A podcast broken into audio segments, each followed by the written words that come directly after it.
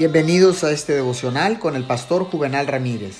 Hoy es día domingo 20 de septiembre del año 2020.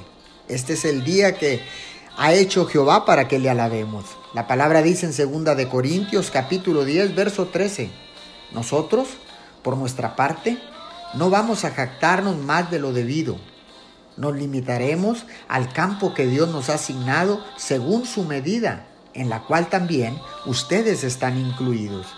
Ninguna norma de la religión merece un momento de consideración cuando se descuida la oración. Ninguna norma merece un pensamiento si no hace de la oración lo principal en su vida. Una vida de oración es la norma divina. Este es el patrón. Al igual que nuestro Señor, es el único ejemplo que debemos seguir. Se requiere oración para una vida espiritual. Es la norma de Dios a la que apuntamos, hacia la que nos dirigimos, no a la del hombre.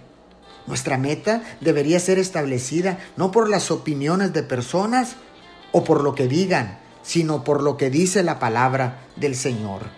Oremos, bendito Padre. Sé que la norma divina es vivir una vida de oración y obediencia delante de ti. Proseguimos para alcanzar la meta por la cual tú nos has llamado. Oramos todo esto en el nombre de Jesús. Amén y amén.